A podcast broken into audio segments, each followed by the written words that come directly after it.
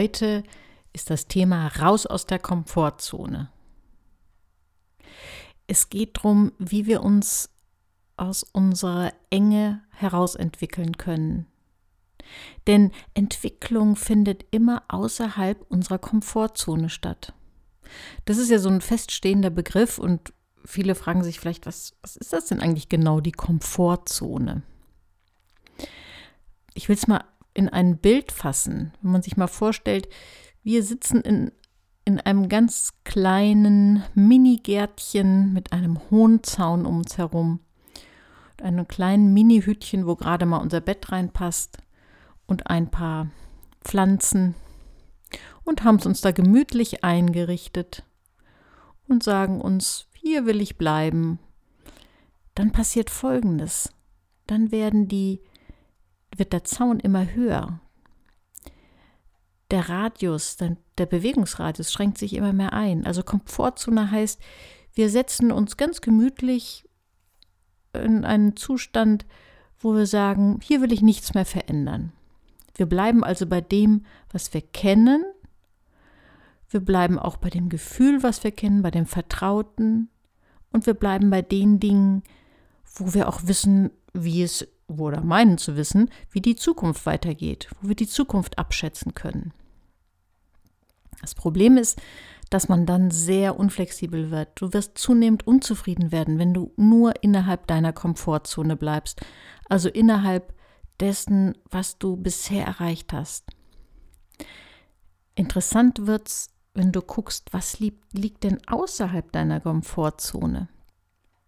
Entwicklung ist immer da, wo ja, wo du aus deiner Komfortzone heraus musst. Das eine geht gar nicht ohne das andere. Also, das sind die Dinge, die dich vielleicht einerseits locken, die andererseits aber auch Angst machen. Das, was sich unsicher anfühlt, wo du denkst, oh, das wäre schön, im gleichen Moment denkst du, aber wer weiß, wie wird sich das anfühlen? Du bekommst ein Gefühl von, der Boden schwankt, du bist unsicher. Du kannst die Folgen nicht absehen. Du denkst dir, wenn ich das und das mache, na, wer weiß, was wird dann wohl draus? Was wird die Zukunft bringen? Gibt es Dinge, die ich nicht absehen kann? Und die gibt es ja auch wirklich immer. Wie kann das Ganze nun eigentlich ganz praktisch aussehen? Es kann sich einmal auf das Berufliche beziehen. Vielleicht stehst du vor der Herausforderung, dass du dich beruflich aus deiner Komfortzone heraus entwickeln möchtest. Das, was du kennst, was du vielleicht auch ganz okay findest, aber wo du glaubst, da geht noch mehr, das muss doch irgendwie noch mehr Entwicklung möglich sein. Oder du bist sogar in einer Situation, wo du dich, wo du echt Leidensdruck hast und denkst, boah, ich will hier unbedingt was ändern, aber du hast Angst und wagst nicht aus dem rauszugehen, was dir einerseits vertraut ist und andererseits dir auch über ist. Ich habe mal von einem äh, Supervisor irgendwie gehört den Spruch, der Mensch tickt so lieber der vertraute Mist als das unvertraute Glück. Und ich glaube, da ist ganz viel dran, denn wir suchen immer das Vertraute, wir halten an dem Vertrauten fest und verpassen damit oft Weiterentwicklungsmöglichkeiten. Das kann sich aber auch nicht nur auf das Berufliche beziehen. Vielleicht sieht es bei dir ganz persönlich, ganz privat so aus, dass du dich auf deine Komfortzone zurückgezogen hast. Im Coaching und in den Therapien erlebe ich das auch immer wieder bei dem Thema Partnerwunsch dass Menschen sagen, oh, ich sehne mich so sehr nach einem Partner. Es tut so weh, dass ich alleine bin. Und viele haben das jetzt gerade in Zeiten von Corona auch ganz schmerzlich erlebt, dass es wirklich, ja, wirklich weh tut, alleine zu sein und wenn man sich eigentlich wünscht, einen Partner an der Seite zu haben. Aber auch da sehe ich immer wieder, dass Menschen in ihrer Komfortzone einfach drin bleiben. Dass wenn ich dann frage, und was hast du dann in den letzten Monaten oder im letzten Jahr unternommen, um einen neuen Partner zu bekommen? Dann bekomme ich auf die Antwort, ja, aber das ist doch von Zufall und Glück abhängig und das kann ich sowieso nicht beeinflussen. Ich glaube, dass das einfach nicht stimmt. Ich erlebe immer wieder im Coaching, in den Therapien, in der Beratung, dass Menschen auch bei diesem Thema Partnerwahl, wo viele denken, das ist doch einfach nur Glück und Zufall, dass diejenigen, die aktiv werden, die sich ganz aktiv auf die Suche machen. Nicht krampfhaft, aber aktiv. Also rausgehen, bewusst neue Leute kennenlernen, vielleicht auch es mal wagen, tatsächlich online zu suchen, aber zumindest sich auf den Weg machen und nicht bei den ersten Schwierigkeiten, bei den ersten Misserfolgen aufhören, dass die viel eher zum Ziel kommen als diejenigen, die sagen, das muss von außen in meine Komfortzone hineinkommen. Vielleicht ist es aber bei dir weder das berufliche noch das private oder beziehungsmäßige, sondern dein Verhältnis ganz persönlich mit dir selbst. Dass du merkst, du müsstest dich eigentlich weiterentwickeln. Du müsstest eigentlich seelisch robuster werden oder auch körperlich gesünder werden und du dich da aber in deine Komfortzone zurückgezogen hast und sagst, ich habe das schon ein paar Mal probiert, so mit Sport und so, aber bei mir funktioniert das nicht das rostet bei mir immer wieder ein und ich lasse es dann immer wieder. Aber auch da hast du dich vielleicht noch nicht genug aus deiner Komfortzone herausbewegt und dir mal einen Plan gemacht, wie möchtest du dir angewöhnen, regelmäßig Sport zu machen. Ja, schreib dir ruhig mal einen ganz konkreten Plan. Wie viel Mal in der nächsten Woche willst du es machen? Wie viel Mal in der übernächsten? Und was ist dein Ziel? Was soll ein fester Rhythmus sein? Das ist erstmal unbequem. Du bist dann außerhalb der Komfortzone, vorübergehend. Und warum ich das mit dem Sport immer wieder sage, vielleicht ist der eine oder andere von euch davon genervt, dass ich immer wieder auch auf das Thema Sport zurückkomme. Das hängt damit zusammen, dass immer mehr Studien zutage kommen, die dafür, die, die beweisen, dass Sport für die seelische Stabilität und für die körperliche Gesundheit unverzichtbar ist. Es gibt Studien, die besagen, dass zweimal die Woche Ausdauersport machen genauso stark wirkt wie ein Antidepressivum. Es ist also ein gutes Mittel gegen schlechte Stimmung. Gerade in der dunklen Jahreszeit, wenn der Lichtmangel drückt, kann regelmäßige Bewegung an frischer Luft, egal ob es stürmt, ob es schneit, ob es regnet, kann ein unglaublicher, ja, kann unglaubliche Stabilität in die Stimmung bringen. Also was auch immer bei dir das Thema ist, ob beruflich, persönlich, privat, du mit dir selbst und deiner Gesundheit, mach dich auf den Weg aus der Komfortzone. Das Problem ist nämlich, und hier hinkt das Bild mit dem Garten, ähm, der Zaun ist nämlich in Wirklichkeit nicht fest, sondern wenn du immer wieder Herausforderungen außerhalb deiner Komfortzone annimmst, dann weitet sich dein Einflussbereich, dein Gestaltungsbereich, auch dein Glücksbereich. Also der Zaun, dein, dein Terrain sozusagen wird immer größer. Wenn du aber innerhalb deiner Komfortzone bleibst, dann wird das immer enger und irgendwann traust du dich immer weniger. Auch das erlebe ich immer wieder in den Beratungen, dass Menschen dann verstärkt und zunehmend unter Ängsten leiden, wenn sie ihren Radius, ihren Aktionsradius immer kleiner machen und wenn sie sich immer mehr in ihrer Komfortzone einrichten. Nicht ohne Grund ist das auch ein Phänomen unserer modernen Gesellschaft, dass Ängste zunehmen. Das hat auch damit zu tun, dass wir von außen oft wenig herausgefordert sind und wenn wir uns dann auch selbst nicht fordern, dann schrumpft unsere Einflusszone, unser Terrain immer mehr und wir können uns immer weniger frei bewegen. Und wenn wir jetzt mit diesem Bild mit dem Garten bleiben, was willst du in deinem Leben erreichen? Willst du nur dein Balkongärtchen bewässern?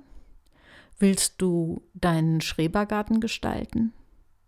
Oder willst du vielleicht einen großen Garten anlegen? Willst du vielleicht Gestalter eines wunderschönen Parks sein? Das ist alles jetzt bildlich gemeint. Es liegt an dir, es ist deine Entscheidung, wie viel du in deinem Leben gestalten möchtest. Ich kann dir nur Mut machen, erweitere deine Einflusszone, geh raus aus der Komfortzone und dein Terrain, dein Bereich, den du gestalten kannst, wird größer werden und das wird dir sehr viel Spaß machen. Und man kann sich an dieses Gefühl, was erstmal unangenehm, dieses ist, dieses Gefühl, mit einem Fuß rauszugehen aus der Komfortzone und dann den anderen hinterherzuziehen. Dieses Unsicherheitsgefühl, Man kann sich daran gewöhnen. Wenn man es immer öfter macht, dann gewöhnt man sich an diese Schritte. Man gewöhnt sich an dieses Gefühl der Unsicherheit und man kann es immer besser aushalten. Man kann vielleicht auch irgendwann sogar das genießen, dieses Unsicherheitsgefühl, dieses Neue. Ich habe mal irgendwo auf irgendeiner Fahrt äh, in irgendeiner Zeitschrift ein Interview mit irgendeiner Schauspielerin gelesen. Ich weiß noch nicht mal, wer es war. Es war irgendwie eine jüngere.